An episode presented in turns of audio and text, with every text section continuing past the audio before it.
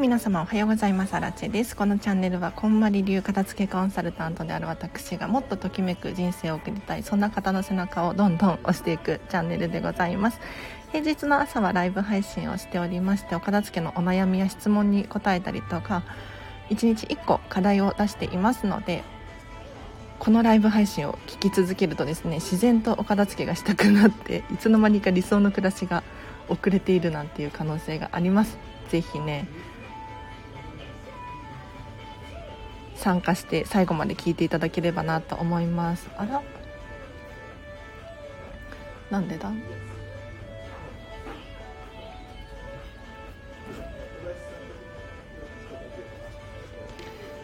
今日も40スタジオっていうのをライブ配信でやってるんですけどなんか映像が映らないな。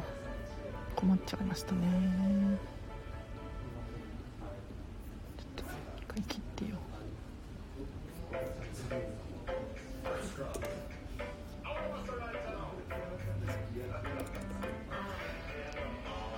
何かお悩みや質問お片付けに関することまお片付け以外のことでもいいんですけれど私アラチェに聞きたいことがある方いらっしゃったらぜひ聞いてみてください。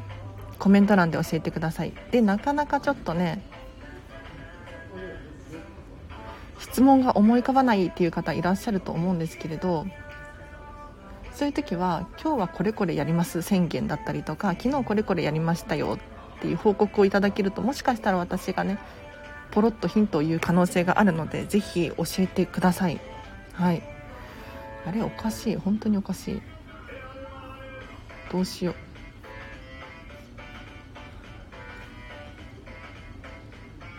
40スタジオでライブ配信をしたいんだけれどカメラが映らない。あ映った。はい。よかった。できました。はい。ぜひねコメント欄で教えていただければなと思います。じゃあコメントがなさそうなので私が勝手に話し始めちゃいますよ。いいですか？全然私が勝手に話していってもですねあのお気になさらずにコメントでもう遮っちゃっていいですよ。そうだな。今月の末8月31日になんとこんまりさんのネットフリックスシーズン2がシーズン2が始まります。はい。でこれ何かっていうとま前回2年前にですねこんまりさんがネットフリックスでドキュメンタリードラマをやられていたんですよ。ご存知の方多いかもしれないんですが、まあ、世界中で大片付きブームが起こってですねもうリサイクルショップっていうのかな？リサイクルショップって外国にないんだっけ？なんかあの寄付する場所にもうそれはすごい量のものが 寄付品としてね世界中で。もう行列ができるくらい車でねみんな外国なので洋服だったりとか小物だったりとかをそういう寄付ドネーションっていうんですけれど持っていくんですって。それがもう大ニュースになっていて話題になってましたね。覚えてる方いらっしゃるかな？あ悦子さんおはようございます。今日もライブ配信やっておりますよ。はい。ででまああのブームからまた2年過ぎ去ってですね今度シーズン2がネットフリックスでドキュメンタリードラマ始まりますね。これ一体どんな内容かっていうと前回はご家庭お家のお片付けだったんですよ。で皆さんも結構お家のお片付けをメインにやられているっていう方が多いんじゃなかろうかと思うんですね。あ猫さん今日もありがとうございます。あサイさんも。ありがとうございます。ぜひね質問等あればコメント欄で教えていただければなと思います。で今ねこんまりさんのネットフリックス始まるよっていう話をさせていただいておりました。はい。でシーズン2は前回のお家のお片付けとはまた違って組織団体コミュニティのお片付けになるらしいです。はい。なのでちょっと規模が大きくなるっていうのかな。なんかあの会社だったりとかこうビジネスでもねお片付けをすることによってみんなが楽しく過ごせる環境になるじゃないですか。特にお互いの情報のお片付けだったりとか時間のお片付けだったりとかあとはそうだな人間関係だったりとかおそらくこういったところもお片付けをすることによって変わっていくんじゃないかなっていうふうに思っていますもしね気になる方いらっしゃったら8月31日からネットフリックス始まるので見てくださいねあ、ちっちさん、はじめまして。お出かけ前の準備中に聞かせていただきます。ありがとうございます。嬉しい。なんか結構このチャンネル、本当にラジオとして聞いてらっしゃる方が多くって、嬉しい限りですね。もうね、BGM として聞き流してください。はい。あ、サイさんが皆さんおはようございますって。嬉しい。なんかあの皆さん同士で交流があると、お互いにお片付けの励まし合いができたりとか、できますよね。1人では頑張れないけどあこの人今日もいるとか私も頑張るっていう感じに思えると思うのでぜひね 聞き続けてほしいですね。あ荒地さん皆様おはようございます。吉弘さんありがとうございます。今日もご参加いただき嬉しいです。はい。 Netflix やってなかった？あやってなかったですか？Netflix ねいいですよ。 Netflix 私結構見る見ちゃうんですけどなんかついつい見ちゃうんですよね。そう最初はこんまりさんやってるしと思って Netflix 見始めたんですけれどそれきっかけで2年前くらいですかね。うんなんかアニメ見たりとか映画見たりとかしてますよ。吉弘さんビビさんおはようございますサイさん素晴らしいですねはい ビビさんおはようございます。今日もお聴きいただきありがとうございます。しっかり学ばさせていただいてますよ。あ、ありがとうございます。嬉しい。めっちゃ勉強になってます。そうですか？うん。よかった。お片付けのお勉強。あの、お片付けって学ぶ場所がないんですよ。そう思いませんか？学校では習わないし、まあ、ご両親から習うかもしれないけれど、果たして完璧だっただろうかっていう。なので、おそらくちゃんと正解としてのお片付けを学んでこられた方って少ないと思うんですね。だからだからこそ学んでほしいんです。うん。なぜなら私たちってわからないことってわからないのでできなくて当たり前なんですよ。うん。で例えばご両親にねお片付けしなさいって言われても詳しい方法手段教わってないですよね。お片付けしなさいって言われて終わり。そうじゃなくってこれはここにしまうのよ。これはこういうふうに畳むのよ。ってしっかりと伝えないといけなくって。なので私はねこのチャンネルを毎日毎日やってるんですけれどぜひね一緒にお片付け学んでいきましょう。学べば誰でもできます。安心してください。ながら聞きで失礼します。全然失礼じゃないですよ。ありがとうございます。お片付けと呼ぶか分かりませんがやらないと決めるやらないことを決めるのは勇気があります。確かに。個人事業主なので家も職場です。あ仕事場です。確かに。なるほどね。いい映画やってますよね。ってことでネットフリックスですよね。うんうん。わかる。できなくて当たり前。ほんとそう。そうなんです。そうなんです。できなくて当たり前なのでご安心ください。はい。やらないことを決めるの勇気いりますよね。例えばそうだな。まあ物のお片付け以外のことになってくると思うんですけれど例えば仕事だったりとか人間関係だったりとかこういうの手放すのなかなか勇気がいりますよね。うんわかる。なんか今までずっとやってきたのにこれ手放しちゃったらなんかボカンとね穴が開くような気がするんですけれどでもあのぜひね手放してみてほしいんですよ。いや勇気を出して手放してほしい。なぜなら手放すことによってようやく新たな何かが入ってくることができるんですよ。これは皆さんねご存知かもしれないんですけれどちょっと論理的に話をしていくと私たちの24時間ありますよね。ここの24時間って何かしらで絶対に埋まっちゃってるんですよ。うん。例えば仕事でもそうだし趣味でもそうだし寝てる時間もお風呂入る時間も何もしていない時間でさえ何もしていないっていう情報が入ってるんですよ。そうじゃなくって何かを手放していただかないと そこにパンパンのスケジュールの中に何かはやってこないんですね。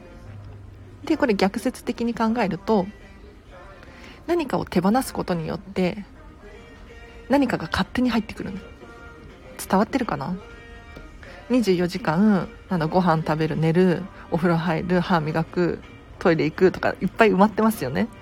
で、まあ、トイレ行くとかやめれないけどやめれないけど例えばスマホを見る時間をなくす。そうするとこれを手放すことによってその時間スペースができるんです余裕ができるんですよ。だから自動的に何かが入ってくる。確かにそれは何もしない時間なのかもしれないけれど何もしないっていう時間が生まれるんです。はい。多分月々1000円くらいだったようなね私もね 実はあの妹がネットフリックス入っててそれでなんかあの家族なんて言ったかななんかねちょっとねファミリーアカウントみたいなのが作れて それで見てるのでちょっと私自身がいくらだったかっていうのは覚えてないんだけれど。ネットフリックスあ韓流見てます。なるほどね。韓流ドラマとかも。私の友達とかめっちゃ見てますよ。ね。なんか私はね多分見ちゃうとハマりそうだからまだ見てないんですけど。いや韓流もちょっと手出してみたいですね。はい。手放すってものだけじゃないんだなっていうことなんですけれど、サイさん、そんなサイさんにやっぱりね、ネットフリックスのこんまりさんのシーズン2がもう本当におすすめ。まあ私もまだ見てないし、こんまりメディアジャパンからなんか情報があるかって言ったら全くないんですよ。全くないんだけれど、あの噂によると、組織団体のコミュニティのお片付けっていう情報を聞いているので、おそらくご家庭のお片付けは物だったりとかがメインになってたんだけれどそれ以外のなんかちょっとビジネス系のお片付けもちょっとね参考になると思いますよロックさんおはようございます。今日も嬉しい。ぜひね質問があればコメント欄でどんどん教えていただければなと思います。はい。でちょっと朝からこんまりさんの宣伝がゴリゴリだったんですけれど。多分ね私のこのチャンネル聞いてらっしゃる方ってこんまりさんに興味があって私ににたどり着いてくれたんだと思うんですよ。うん。なので、まあ、こんまりさんの話をねどんどんしたところで、まあ、迷惑にはなってないと思いますね。はい。でそうこんまり流片付けコンサル仲間でもやっぱりこのネットフリックスの話題持ちきりで本当にもう31日楽しみで仕方がない。でそれぞれがそれぞれでこうどんどん宣伝していたりとかしていてまあ盛り上げようとしていますね。だから前回2年前の時は片付けコンサルタント自体が日本でそんなにいなくってうん、こんまりさんのお弟子さんだったりとかもう本当にコアな人たちっていうのかながいらっしゃったんですけれどこの2年でこんまりメディアジャパンっていう日本のこんまりさんの会社が本当に頑張っていて私のようなねこんまり流片付けコンサルタントが、日本で150人近くいらっしゃるんですけれど。はい。どんどんちょっと盛り上がってきていたので多分シーズン2もっと盛り上がりますね。あカビは虫私の中で今年の流行語大賞です。ありがとうございますサイさん。これはこんまりさんではなくて私のアラチメソッドなんですけれど。カビは虫だと思ってください。あの紙って何かっていうと書類関係ですね。うん。気がついたら増えてないですか？なんか虫のように増えてないですか？でこの紙たちをですね1枚でも残してしまうとあっちこっちで増殖してるんですよ。本当に。だからとにかく紙は基本全捨て全部捨てる。こんまりさんも言ってますがぜひね全部捨てることを前提に何を残すのか。これを考えていっていただきたいんですよ。そうすることによってようやくあの落ち着いてくるので紙たちが。本当に1枚許しちゃう。なんか多分ねちっちゃいし軽いしかさばらないしそんなに気にならないので紙ってね1枚許しちゃうんですよ。でも1枚許すとあっちでもこっちでも1枚許すことになって本当に気がついたら虫のようにね増えている可能性が高い。だからぜひね 一つ残らず駆除していただければなと思いますよ。家のものを見直してゴミ袋1個手放しさ手放します。素晴らしいですね。はい。家のものを見直してゴミ袋1個って結構な量だと思うんですが悦子さん頑張りましたね。またメルカリ売れました。なんか続くのかな？あいいですねビビさん。なんかちょっと乗ってますね。来てますね。いや私も今日もまた本が売れたんですよ。すごくないですか？すごくないですか？とか言ってなんか全然売れない時って売れないんですけどなんか売れる時ってポンポンってことが運ぶんですよね。何なんですかねこれはね。素敵。私もやろう。特に髪の虫しますっていうことで。ぜひ髪の虫やってください。はい。サイさん嬉しい。もうハマってくださって嬉しいな。分かりやすいですよね。髪を虫で表現するの。うん。あなおさんもおはようございます。いつもどうもありがとうございます。本当に嬉しい。なんか一面一面ばっかりで初めましての人いらっしゃるかな？大丈夫ですか？ついてこれてますか？全然あの初めましての人もウェルウェルカムで質問も受け付けています。はい。いやなぜならあのお片付けに関して言うとそれぞれ本当にレベルが違うし聞きたい時に聞きたいタイミングみたいなのあるじゃないですか。今日は興味なかったけれど今日は興味な昨日は興味なかったけど今日は今日は興味あるみたいな。ねことがあるんじゃないかなと思うのでぜひねあのこんな簡単な質問でもいいのとか同じ質問だけどとか大丈夫です。ご安心ください。質問はねお片付けに関して言うともう同じ質問って存在しないと思ってるんですよ。いやなぜなら住んでる環境だったりとか価値観だったりとか人それぞれじゃないですか。大きなお家に住んでる人都会に住んでる人あとは家族がね多い方だとか1人暮らしの方とかシェアハウスに住んでるだったりとか、まあ、いろんなお家が存在するんです。だから同じ質問であっても中身を掘り下げていくと全然違う可能性があるのでぜひね遠慮なさらずに教えてほしいです。早速30リットル1枚用意しました。メルカリもしたことない。サイさんメルカリしましょうか。メルカリはでも私アラチも実はねそんなにやっていなくってなぜならめんどくさいから。でメルカリ楽しい人いるんですよ本当に。メルカリとかフリマアプリですね。相性がいい人いるんです。なのでそういう人は積極的にどんどんやりましょう。ただ私はね本当に面倒くさがりで何ていうのかなサイズを測ったりとか重さ測ったりとかなんだろう発送方法を調べたりとかっていうのがもう億劫で仕方がないんですね。でなんだろうその時間があったら他のことがしたいって思っちゃうタイプの人間なのでフリマアプリはですね今本しか出品していないんですよ。で本だと非常に簡単でバーコード読み取ってもう本の情報がずらずらって出てくるんですね。でそこにもう私が金額と表紙と裏表紙で写真撮ってもう終わりっていう感じなので非常に簡単。で本だとなんかね楽々パックみたいなメルカリパックとかラクマパックみたいなのが使えるのでなんかこっちで郵便局でサイズ測ってとかする必要がなくもう封筒に入れてポンって送るコンビニに行って送るっていうのができるのですごい楽なんですよね。はい。なのでフリマアプリとかも相性があると思うのでまずはでもサイさんやってみるっていうことが大事だと思います。でやってみてダメなら諦めて やってみて相性が良かったら続けてみる。私もたまにです。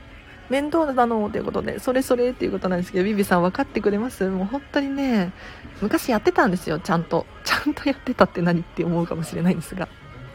なんかね、こんな、こんなものが売れるんだっていう喜びがあったんです昔は。なんか学生の頃かな、特に。うん。ただね、なんか、こう、年を取るにつれて面倒になってきて、なんか時間の価値の方が高くなっちゃって、私の場合は。これをしている時間があったらもうスタンド FM 撮りたいし自分が楽しいと思えることを積極的にやりたいなって思っちゃったのでそれを優先順位高めに設定してますね。これこそあれかもしれないです。あのやらないことを決めるっていう。うん。メルカリとかもやっぱり物をね捨てるってもったいないじゃないですか。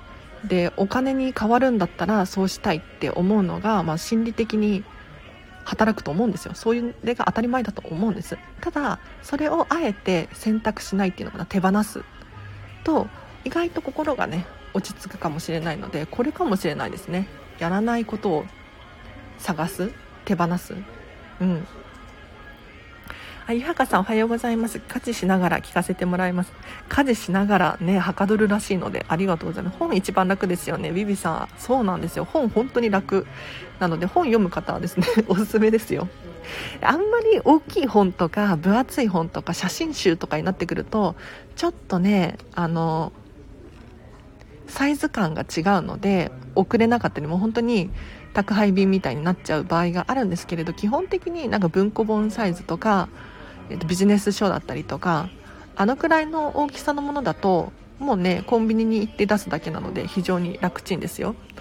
時間の断捨離難しいです。本大好きなのでやってみようかな。おいいですね。いいですね。私も本大好きで読むんですけれどまあ溜まっちゃいがち。私の場合はね。ちょこちょこフリマアプリやればいいのにね。なんかね溜まってからやっちゃうんですよね。うん。でもでもちゃんと定期的にやってるのであのパンパンになることはないです。はい。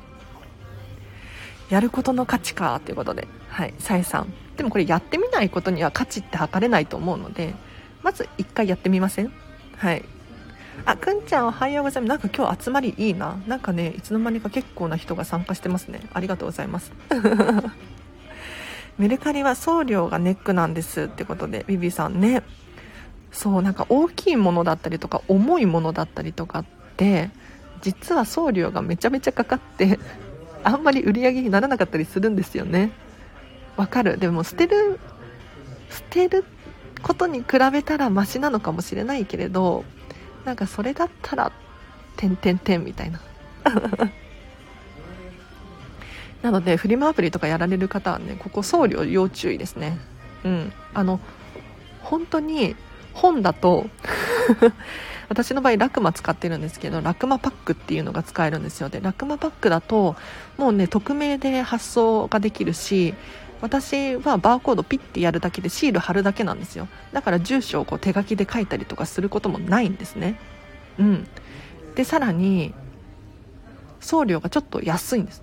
大体ね200円かからないくらいで日本全国送れるのであの最低金額300円じゃないですか。300円のものであっても100円くらいは利益になるっていう。でなんかブックオフとかに売っちゃうと5円とか1円とかになるようなものでももうちょっと売り上げとしてはあるしあと最大のメリットだなって思うのは必要としてる人のところに届くっていうのがすごくいいですよね、うん、私の手元からそれをまたなんだろう新たな人生としてね歩んでもらうために必要としてる人のところに行ってくれるっていうのが非常に心地よいですね。今日は粗大ごみ5個出します。グローブさんすごい。それはすっきり。いやすごい。粗大ごみなんだろう。でも粗大ごみっていうくらいだから大きいですよね。ものとしてはおそらく。やば。多分ねあのお家が見違えると思います。なんか最近量子力学にはまっていて波動っていうのかな？波動？波動変わりますね。いやなんかスピリチュアルとかあんま興味なかったんだけれどなんか量子力学の世界面白くって要するに分子原子の話ですよ。なんか物もあの原子がくっついて出来上がってるじゃないですか。でこの子たちが、まあ、振動してるわけですよ。振動。なんかねよくわかんないけど。そしたらなんか人体にも影響ありそうじゃないですか。でそういったものがなくなるほどに何ていうのかなお家の振動周波数が変わっていって。めちゃめちゃ怪しいからこの話やめます。あお片付けしながら聞いてます。なんとお片付けしながらははかどりそうですね。もう私も本当に背中を押してますので。本大事だからチャレンジしたいなーってことでサイさんいいですね。量子力学大好き。おサイさん仲間がいらっしゃった。なんか最近本当に最近ハマり始めてなんか量子力学の本を Amazon Audible かなんかで聞いておやおやと。でそういえばこんまりさんとかも武田壮雲さんと仲が良かったりとかするのでなんか武田壮雲さんとかなんか量子力学ゴリゴリのやられてるじゃないですか、うん、だからなんかお片付けにも通ずるんじゃないかなとかって思って。あそららさんおはようございます。今日もライブ配信していますが今日はね時間厳守なんだった忘れてた。45分までですよ。なぜなら10時からねオンラインの片付けレッスンがあるからですね。はい。ギリギリまでライブ配信します。衣装ケース2個ミシン台ラック。おおすごい。結構な大きさじゃないですか。衣装ケースって意外と大きいんですよね。うんわかる。あでここでグローブさんポイント。うん素晴らしいんですけど皆さんにシェアしたいんですが収納を手放すとお部屋がすっきりします。なので皆さんまずやってほしいことは収納を買い足すことではなく収納を減らすことなんですよ。うん、なのでここね結構勘違いされてる方が多くってお部屋ごちゃごちゃしているからちょっと何か収納グッズ欲しいなって思うじゃないですか。そうではなくって私たちがやるべきことは逆に収納グッズを減らすことなんです。これねちょっと体感すると思うのでこれ考えてみてほしいなと思います。量子力学良きですよね。机と私が同じものということ。はいはい。空と私も同じものということ。わかる。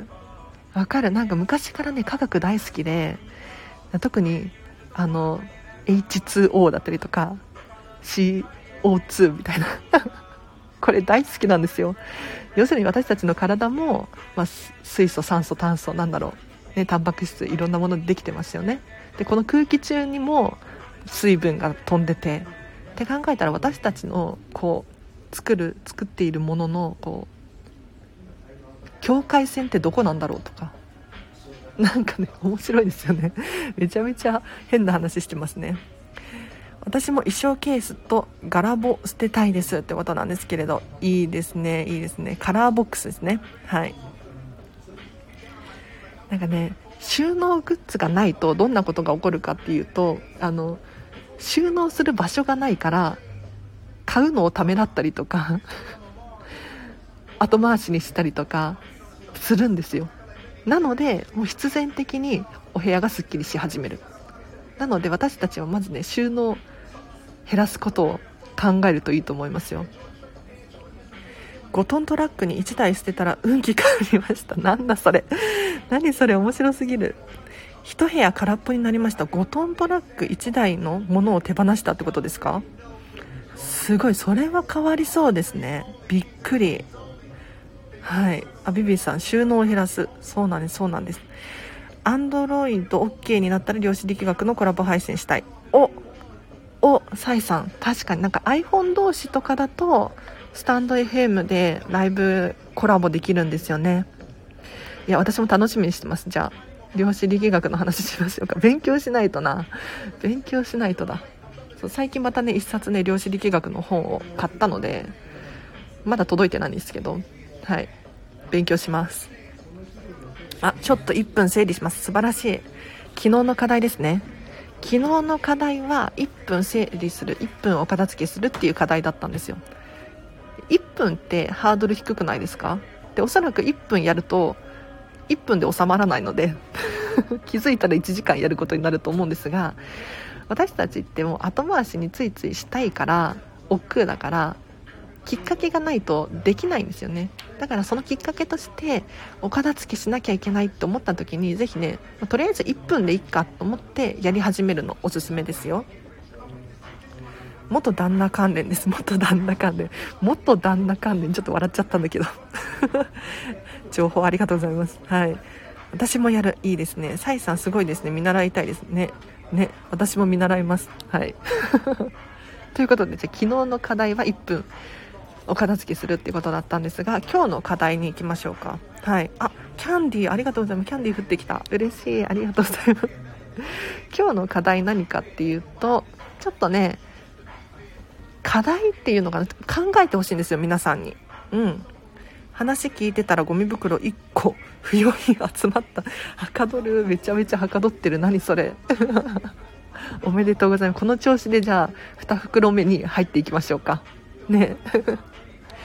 で今日の課題はちょっと皆さんに考えていただきたいことがあって。是非ちょっと考えてみてほしいんですけれどこれです。おうち時間。何をすることが多いですか？これが今日の課題です。皆さんお家にいる時に何をしていることが多いですか？さらにそれはなぜですか？ちょっとよく考えていただきたいですね。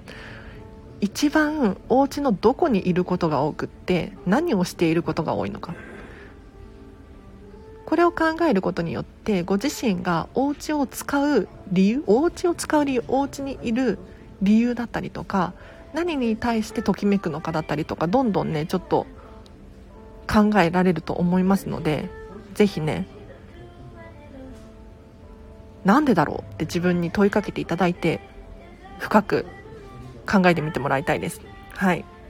ゴミ袋持って聞けばいいんだ。天才。ちょっとじゃあ明日の課題とかにしようか。今日はゴミ袋を持ってこのチャンネルを聞くみたいな。めちゃめちゃ面白い。はい。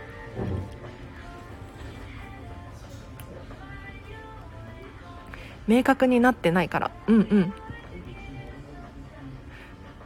リビングで携帯いじってることが多いです。はい。いいですね。携帯。そららさんも携帯ということで。くんちゃんさん。はい。ソファーでのんびり。あいいですね。皆さんなんかおうち時間何をすることが多いのか考えていただいたみたいなんですけれど。あ私もゴミ袋持たなくては。ロックさん ぜひゴミ袋持ちながらやるとはかどるみたいですよ。うん。いや皆さんからの情報が嬉しい。ありがとうございます。そう。でこれ考えるだけで終わりにしてほしくなくってなんでだろうなんでだろうって深掘りしてほしいんですよ。うん。なんでソファーでゴロゴロしている時間が多いんだろもしかしたら本当はソファーはゴロゴロしたくないって思ってるかもしれないですよね。もしくはもうソファーでゴロゴロしてる時間が至福の時間なの。って思う場合もあると思います。そしたらもっと磨きをかけていってほしいんですよ。どういう服を着ていたらよりときめくのかだったりとかもそうだし何を手放したらもっとおうち時間が輝くのか。これをね考えていってほしいです。携帯で何か聞きながらいじってます。なるほどね。そしたらそれがロックさんなんでだろうっていうのを考えてみてほしいんですよ。本当にそれがときめく行動なのかどうか。これですね。私はリビングでテレビ見てます。いいですね。リビングでテレビを見る。誰とテレビを見るんだろう。お一人かもしれないしご家族とかもしれないし。でそれは何でだろう。あ現実逃避かも携帯ということなんですけれど。なるほどね。なんで現実逃避をする必要があるんですか？どんどん質問できますね。いや面白い。さすが片付けコンサル。なんでですか？はい。時間時間。あ時間ありがとうございます。タイムキーパーありがとうございます。今日は10時から片付けコンサルをする予定なのでもうね準備万端準備万端なんですよ。もう一応ね T シャツとか持ってきたしこんまりさんの本も持ってきたし箱も持ってきた。箱持ってきたとか言って。はい。なのでじゃあ今日はこの辺りで終わりにしようかな。皆さんぜひねあのなんでだろうって考えてみてください。なんでそのお家でそれをすることが多いのか。面白いと思うのでぜひ。洗濯物したくない片付けしたくないお片付けしたくないのはなぜですか？なんかね片付けしたくない人は多分ねなんか凝りがあるんですよね。しこりが。例えば子供の時にご両親が片付け苦手だったとか。あとはそうだな。お片付けは捨てることなんだとか。なんか思い込みが入ってる部分があるのでちょっとなんでだろうとかって聞いていくといいと思います。